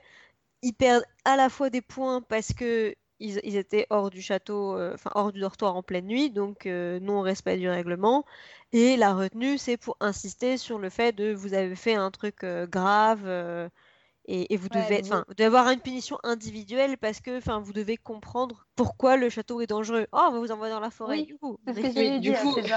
Alors oui, euh, parlons-en de cette première euh, retenue parce que quand même, euh, quel est, enfin, le... alors certes, c'est une retenue où on fait quelque chose d'utile. Donc on va dire, on va, c'est des travaux d'intérêt généraux. voilà. Sauf que si c'est pour apprendre que ne sortez pas de nuit dans le château parce que c'est dangereux, de donner comme retenue aller sortir de nuit dans la forêt, interdite. avec Hagrid bon, avec Hagrid, mais bon, ça c'est. Et à un moment, ils sont même plus avec Hagrid, ils sont qu'avec Croc Dur. On te file avec un chien que Hagrid dit qu'il est peureux en plus.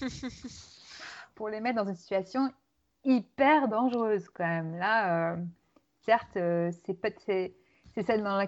enfin c'est pas c'est pas la retenue de laquelle ils vont sortir le plus amoché puisque niveau sévices physiques euh, on en a d'autres mais quand même niveau dangerosité c'est c'est pas mal c'est pas mal il y a toujours une dimension dégradante aux retenues et je pense que d'ailleurs, euh, celle de Lockhart ne fait pas exception. McGonagall savait très bien à quoi elle condamnait Harry quand elle l'a envoyé chez Lockhart. Hein, mais la toute première, c'est récurer les trophées à main nue, alors que tout le monde sait qu'avec un sortilège, ça se fait en 3 secondes. C'est des humiliations, c'est pour remettre les élèves à leur place. C'est extrêmement dégradant.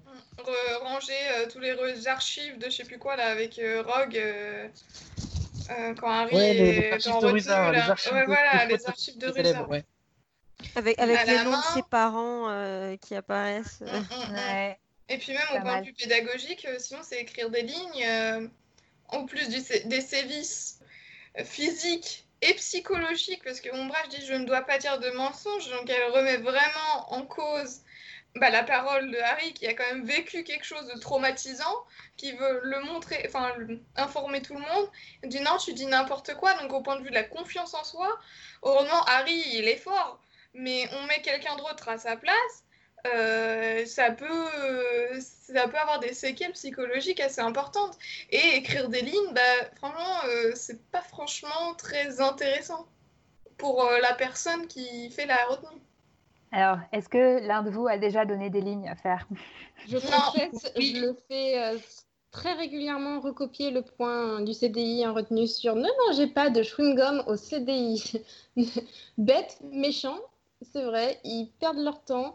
Ça, ça m'évite d'avoir euh, beaucoup de temps à, mettre pour euh, inventer des exercices, oui. Alors oui, pour ce point précis de non-respect du, règlement du CDI, ouais, ils copient des lignes et ça rentre dans leur tête et ils le font en retenue. Et en général, c'est de 16h à 17h le vendredi. Mes élèves détestent bien. Mais généralement, je reprends rarement deux fois le même élève à me faire ce coup-là. Euh, alors, je précise, je le fais pas à chaque fois. Début d'année, je, suis gentille. Début d'année, je, leur dis toujours, je fais des rappels à l'ordre, j'y vais graduellement. Hein. je ne suis pas qu'une prof tortionnaire, je précise. Mais, mais oui, il y a un moment où quand je, le, le chewing-gum, ça colle, c'est un peu la devise du CDI. Donc, bah, le chewing-gum, bam, heure de colle et heure de colle, bien bête et méchante. Euh, oui, copie les leçons. Mais je pense que la dimension dégradante et humiliante, certains professeurs dans le monde moldu euh, en jouent encore. Hein. Je, pense à une collègue qui euh, tapissait les murs de sa salle des, euh, des punitions de ses élèves et qui avait cumulé les punitions sur deux ou trois ans. Et comme ça, elle dissuadait ses élèves en classe en leur montrant tout ce qu'avaient fait les précédents sur les heures de cours, où ils s'étaient, enfin de colle, pardon, où ils s'étaient embêtés à recopier des lignes et des lignes. C'était horrible, atroce. Ah, ça, ça, Rusard, il en serait fier, je pense. On, parle des actes de bienveillance ou quoi, euh, enfin voilà, à Poulard, mais dire dans le monde, dans le monde moldu, euh, les profs qui classent par exemple les copies de la meilleure à la, à la moins bonne, je trouve que c'est pas particulièrement, c'est pas particulièrement bienveillant non plus. Ah, ça c'est horrible, horrible bien sûr. mais effectivement, il y a plein de, il y a plein de choses là qu'on a mis en évidence euh, sur Poudlard, etc qui sont quand même pratiqués euh, dans l'enseignement, euh, enfin voilà, chez les moldus aussi. Enfin, vraiment, il faut, faut aussi se dire qu'on le, on le notifie parce que c'est pas censé être normal, mais pour autant, effectivement, il y a des. Enfin, personne n'est parfait et il y, a des, il y a des abus partout. Mais je pense que c'est euh, un bon rappel, peut-être ouvrir, à moins que vous ayez d'autres punitions à, à, prendre comme exemple dans les, dans les livres. Mais c'est vrai que pour rappeler ce, on a, parlé tout à l'heure du fait que J.K. Rowling avait une expérience d'enseignante et souvent dans, dans le monde magique qu'elle décrit, certes, il y a toujours, on a parlé au début, il y a ce côté, euh, bah voilà, paillettes, on a envie d'y être, euh, étincelle, euh, c'est cool, quoi. Mais il y a toujours cette, cette critique aussi hmm. sous-jacente, on, a beaucoup parlé dans des précédents épisodes, mais, mais là, dans, pour le cadre du système éducatif, tous ces, ces défauts qu'on a pointés, il y en a certains qui sont lié au monde magique qui a ses règles un peu, voilà, un peu particulières. Mais tout ce qui est des comportements des profs, de, systèmes d'inégalité, de, harcèlement, etc., c'est pas, c'est pas quelque chose, c'est quelque chose qui est vraiment un commentaire de notre, de notre monde, quoi. Plus que, que, quelque chose de propre à, à cet univers. Euh, c'est vraiment intéressant de se rendre compte, euh, d'aller vraiment dans, dans, les détails avec vous tous. Euh, sur tout ça parce que ça rend, je sais pas pour vous, mais je trouve que ça rend Poudlard, alors certes, peut-être pas hyper attirant, mais ça le rend encore plus, mm. plus réel, quoi. Je me demande si c'est pas quelque chose qui est un peu inhérent à la littérature jeunesse. Bon, les spécialistes me répondront, mais euh, de devoir présenter les vices des professeurs pour mieux mettre en avant l'exploit du héros jeune adolescent qui parvient à s'élever dans un milieu scolaire pas facile. Souvent, les profs sont présentés sous un mauvais jour de toute façon. Si, c'est vrai. C'est un truc qu'on retrouve dans d'autres livres. Et, soit, ça, pour mettre en avant, soit pour mettre en avant la figure du mentor, quoi, qui va être le, là on a parlé de Lupin, de McGonagall, euh, voilà, de, de, de, ces, de ces profs un peu idéaux qui, qui vont devenir, euh, bon là encore plus Lupin que McGonagall, mais parce qu'il y a toute cette dimension de cours particulier aussi. Euh, mais, mais voilà, pour mettre en avant encore plus ces, ces, ces profs qui sortent du lot et qui, qui vont développer un, un, lien privilégié avec, euh, avec leurs élèves et qui, va les, qui vont être décisifs dans, dans leur progression. Quoi. Mm. Donc il y a, y, a, y a, les deux, quoi. Mais, mm. mais, mais, mais, mais, montrer les défauts des autres, ça, permet aussi de, montrer, de, de, mettre en avant la qualité du, prof idéal. Quoi. Mais il faut, aussi, je pense, avoir en tête que du coup, au-delà des, des, compétences de, de professeur euh, du, du, personnage, je pense qu'il y, y, a aussi l'idée de, enfin, surtout les, les, professeurs les plus, les plus importants à l'intrigue, euh, comme Rogue, comme Ombrage, etc., où ils ont leur rôle de, de personnage euh, à, à, jouer, où vraiment, vraiment ils, ont un, ils ont un impact. Et donc, il y a des choses même si c'est pas, enfin voilà, comme on dit tout à l'heure par rapport à, à Trelawney, où l'auteur a besoin de les emmener dans une direction particulière pour provoquer un certain nombre d'actions ou de, péripéties. Et on n'a pas parlé du coup de, Madame Pince, mais, mais, par exemple, on, on, a cette image de bibliothécaire très acariâtre, etc. Mais ça, c'était quelque chose que Rowling avait aussi expliqué, qu'elle ne voulait pas avoir une bibliothécaire qui était, qui était gentille, qui était sympathique ou quoi. Elle voulait avoir quelqu'un qui était détestable parce qu'elle voulait surtout pas que Hermione puisse en faire une amie et donc que ça l'aide un peu trop dans ses recherches. Hermione est déjà suffisamment douée comme ça, elle trouve suffisamment facilement les indices, et il fallait quelque chose qui tienne le trio le plus loin possible de la bibliothèque, euh, malgré l'amour d'Hermione pour les livres, pour, pour, pour, pas du coup se retrouver avec des... Avec un peu des, voilà, des trous et des incohérences dans le scénario mm. sur mais si la, si la bibliothécaire est si gentille et si aimable et si prompte à les aider, pourquoi, pourquoi ils sont pas allés lui demander? Et, donc, je pense qu'il y a aussi toute cette construction-là qui, euh, qui, est à prendre en compte. Ouais, euh, parenthèse d'une ancienne bibliothécaire. Avant d'être prof, j'étais quand même bibliothécaire. Euh, je le vis très mal, hein, le personnage de Madame Pince. Ça correspond pas du tout à l'image des bibliothécaires actuels. On est quand même très très très très différente. On aurait pu imaginer un personnage de bibliothécaire en effet pas aimable qui aime être pas le trio, mais un petit peu plus moderne dans son approche, ne serait-ce que des livres, euh, de la gestion de la bibliothèque euh, en elle-même. Et là, ça fait vraiment la, vision de la bibliothèque, mais pardonnez-moi, mais du 19e siècle. On n'est même plus au 20e siècle. c'est tellement archaïque le silence. c'est une église en fait. La bibliothèque de Poudlard, c'est une église. Et Madame Pince, c'est un curé. Enfin, c'est un curé on est crochu et c'est pas une bibliothécaire.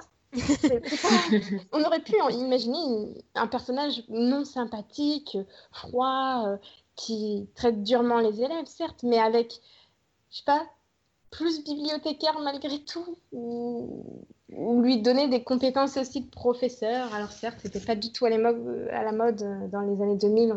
Il n'y avait que les profs doc pour se considérer euh, comme prof sûrement encore à l'époque. Mais je sais pas, essayer d'en faire un personnage un petit peu plus consistant que juste euh, elle a un chignon, des lunettes et elle est méchante et c'est la vieille dame. C'est un archétype de. Enfin voilà, c'est vraiment le, cliché de, de, la bibliothécaire sèche et qui poussiéreuse presque. Et, ah, complètement. Ah c'est, elle est aride, elle est aride, c'est le mot. Désolée, c'est mon, mon cœur de bibliothécaire au fond de moi. voilà. Et je peux, je peux témoigner que moi j'ai un, j'ai un, un, super souvenir de notre, euh, de notre documentaliste au, au collège euh, qui m'avait. je, je, détestais notre, notre CPE adjoint qui, euh, qui était euh, horrible pendant les heures d'études. Et du coup, j'avais réussi à me faire amie avec la documentaliste et à, réussir à échapper à toutes les heures d'études, à me réfugier à la bibliothèque, à la bibliothèque sans passer par euh, l'autorisation spéciale d'y aller. Et, et, du coup, voilà, de devenir son, son assistante à l'aider à recouvrir les livres, à mettre les tampons dans les pages. C'était ma grande passion quand j'étais en sixième, cinquième. Dédicace à mes élèves qui font ça avec moi. Oui, c'est pour ça que eux viennent toujours au CDI. Je le précise. Si jamais j'avais des élèves qui tombaient sur ce podcast, ne vous étonnez pas pourquoi certains sont pris au CDI. Ils nous aident à couvrir les livres. donc voilà, donc je ne sais pas si, euh, si effectivement euh, on aurait pu avoir une Madame, une Madame Pince qui prenne, euh, qui prenne Hermione sous son aile et qui, et qui la et qui lui, lui, lui l'autorise, enfin qui, qui, lui demande à, à, faire les, à, à, mettre à jour les étiquettes des. Ah, mais ça aurait été triste parce que si la maman de Rogue avait été douce et aimante, ça aurait cassé toute l'histoire, tout le personnage de Rogue. Tristesse. Là, on vous renvoie à. Madame Pince et la mère de Rogue. Je ne sais pas si on en parlait dans, dans Salut les sorciers sur les, les, théories, mais en tout cas. Il y a un article là-dessus. il y a un article là-dessus. De toute façon, il y a un article surtout dans la Gazette. Toujours se référer à la Gazette du sorcier. Est-ce que quelqu'un a un dernier point euh, euh, qu'il souhaite absolument aborder et qui n'a pas eu le temps de, glisser Oui, moi j'ai une question. Si quelqu'un a peut-être la réponse. Est-ce qu'il y a une sélection scolaire ou pas à l'entrée de Poudlard? Je m'explique. Non. Rusard est un craquemol, mais Rusard peut avoir accès à la magie si vite magique ne ment pas, avec euh, des cours particuliers, etc. Du coup, est-ce que les craquemolles, ce serait pas les sorciers pas suffisamment doués en magie pour réussir à Poudlard, que du coup Poudlard recale et qui doivent partir dans le privé? Moi, je pense que euh... magique, c'est comme les trucs comme j'aime, etc. Ça te vend du rêve, mais en fait, c'est n'importe quoi. Ouais, je pense aussi. Je pense aussi, ouais. Mais c'est vrai qu'il y a, la, fameuse grande peur de la famille de, de Neville qui soit un crack-molle. Et, du coup, dans les textes supplémentaires sur euh, Pottermore, on, a, on, découvre ce fameux système de, du registre avec euh, la plume qui inscrit les élèves euh, dès qu'ils. Alors, soit à leur naissance, soit au moment où ils, manifestent des, des, pouvoirs magiques. Parce qu'il me semble que c'est ça, en fait. Et parce qu'il me semble que Neville n'est pas, est pas inscrit tant qu'il n'a pas montré qu'il a des pouvoirs magiques, en fait. Mais sinon, il serait pas euh, aussi, euh, aussi euh, stressé qu'il ne montre aucun mm. pouvoir magique. C'était pas le cas. Et en fait, en fait, ça veut dire aussi que personne ne sait à la naissance d'un enfant, à part s'il développe ses pouvoirs tout de suite à la naissance, qu'il lance, change de couleur, qui fait changer de, ses, de couleur ses cheveux dès qu'il sort dès qu'il sort du ventre de Tonks, quoi. Mais, euh, mais sinon, euh, sinon il y, a, y, a, a priori, personne n'est capable de dire à la naissance qu'un enfant est magique ou pas, tant qu'il n'a pas euh, montré, quoi. c'est vrai qu'il y, donc... y, a Hagrid qui dit que Harry est inscrit à Poulard depuis sa naissance, mais comme c'est Hagrid, enfin voilà, Hagrid, qui, est-ce qu'il s'emporte un peu en le disant, mais voilà, il est inscrit, dans le sens depuis qu'il est tout petit, mais voilà. À moins qu'il est... Mais pour le cas de Harry, je pense que c'est vrai. Parce qu'il euh, il a quand même survécu à un sortilège de mort, même s'il y a eu toute la, toute la, protection de Lily, ah, etc. Je pense qu'il y, a un... y a un truc. Mais il avait déjà un an. Alors, est-ce que est-ce que c'était ce moment-là qui lui a permis d'être inscrit? Ou est-ce que pendant sa première année, il avait déjà. C'est possible aussi hein, que dans ses premiers mois, il, il, euh, manifeste, euh, manifestait des. Mm. Alors, est-ce que le fait de, de, jouer, de réussir aussi bien à jouer sur son balai jouet euh, à poursuivre le chat Est-ce que ça, ça suffit à prouver qu'il avait des dons euh, surnaturels? Peut-être, mais. Euh, mm. Mais c'est vrai que sur cette sélection à Poulard, bah ouais, non, je pense, désolé pour les craquemolles, mais si c'est mort, c'est mort, quoi. Et je pense pas que de... Les 10 de côté sous prétexte qu'ils sont pas parvenus à maîtriser parfaitement leur orthophonie, leur lecture, leur écriture parfaite, et on leur dit Ah bah non, bah non, toujours pas, donc tu rentres pas au collège, tu te démerdes. Ouais. Mais bon, pour le coup, ça, c'est vrai que Poudlard est élitiste dans le sens on prend que les, sorciers, mais il est quand même démocratique dans le sens on prend, on les prend tous, quoi. Mm. Par contre, après, une fois que vous êtes là, euh, comme on l'a dit tout à l'heure, euh, si, enfin, qu'on l'a dit dans le premier épisode, puisque maintenant on sait que ça va être deux épisodes, si vous n'arrivez pas à suivre, tant pis pour vous, on, ne va pas vous, on va, on vous avez, on, ne mettra pas en place tout ce qu'il faut pour que vous réussissiez. à vous de, vous débrouiller. C'est une bonne manière de, conclure sur euh, le fait que bon bah si, si on n'a pas reçu notre lettre à Poulard, euh, c'est mort a priori. Hein. Je pense que pour tout le monde autour de la table imaginaire qu'est ce podcast, c'est mort. on a fait notre deuil depuis le temps. nos 11 ans sont un peu loin. On a tellement fait le deuil qu'on vient de passer, euh, vient de passer euh, plus de trois heures à cracher sur Poudlard. beau bâton, c'est pour ça. Non, mais beau bâton, c'est les, meilleurs. Donc Poudlard, euh, c'est vrai qu'on n'a pas évoqué ça. On n'a pas du tout. On a parlé de Poudlard, mais on n'a pas du tout évoqué les, les, autres, les autres écoles. Eh bien, ce serait un magnifique sujet pour de prochains épisodes parce que je pense que ça serait super qu'on fasse des, épisodes sur les, différences culturelles euh, euh, dans le monde magique, dans ce qu'on connaît. Et je pense que dans Harry Potter, le seul truc qu'on connaît, c'est les différentes euh, écoles. Enfin, en tout cas, c'est ce, sur quoi on a le plus d'exemples. On connaît aussi le tapis volant d'Ali Bachir, contre, qui, est bloqué à l'importation contre, parce que les balais dominent le marché anglais. Ah là Mais en tout cas, ça permet de lancer un appel aux auditeurs. N'hésitez surtout pas à nous envoyer vos idées de, de, prochains sujets. Si, si vous, vous avez été très frustré qu'on ne parle pas assez de, d'un, de des professeurs qui vous pensez qu'il mérite euh, une thèse, bah, écrivez-la, envoyez-la à nous et puis euh, et on vous invitera. vous pouvez proposer tout au sujet. On fera des sous-épisodes, euh, un par prof. C'est ça, on peut faire une série si vous avez envie d'avoir une série de, d'épisodes bonus sur, sur les profs, pourquoi pas. Du coup, euh, merci à euh, Sushi, Madai, euh, Framboise et Lily d'avoir d'avoir été nos invités pour, pour cet épisode. C'était très chouette de, de, vous avoir. Et euh, merci euh, à tous les auditeurs et auditrices qui nous ont envoyé plein de petits messages très mignons ces, ces derniers temps sur les derniers épisodes. Donc euh, voilà, c'est toujours très agréable de vous lire. Donc continuez à nous envoyer, à faire partager vos réactions, vos avis, vos questions sur les épisodes, nous proposer des idées pour des prochaines émissions ou des lectures. On nous a envoyé des recommandations de livres, donc on est toujours preneur. Voilà, et ça sera peut-être le sujet d'un futur épisode de l'Académie des sorciers. Vous pouvez contacter la, rédaction euh, et l'équipe par mail à rédaction at gazette-du-sorcier.com, sur la page Facebook l'Académie des sorciers, Twitter aspic underscore GDS. Donc tous les épisodes sont disponibles sur SoundCloud euh, de la Gazette du Sorcier et euh, iTunes, Spotify et toutes les applications de podcast et la chaîne YouTube de la Gazette sous le nom Les podcasts de la Gazette du Sorcier. Donc on remercie euh, Caligula qui a composé le générique d'après les thèmes de John Williams et Patrick Doyle et euh, Salem qui s'occupe de toute la technique de, ce podcast. À très bientôt pour le prochain épisode de l'Académie des sorciers. Passez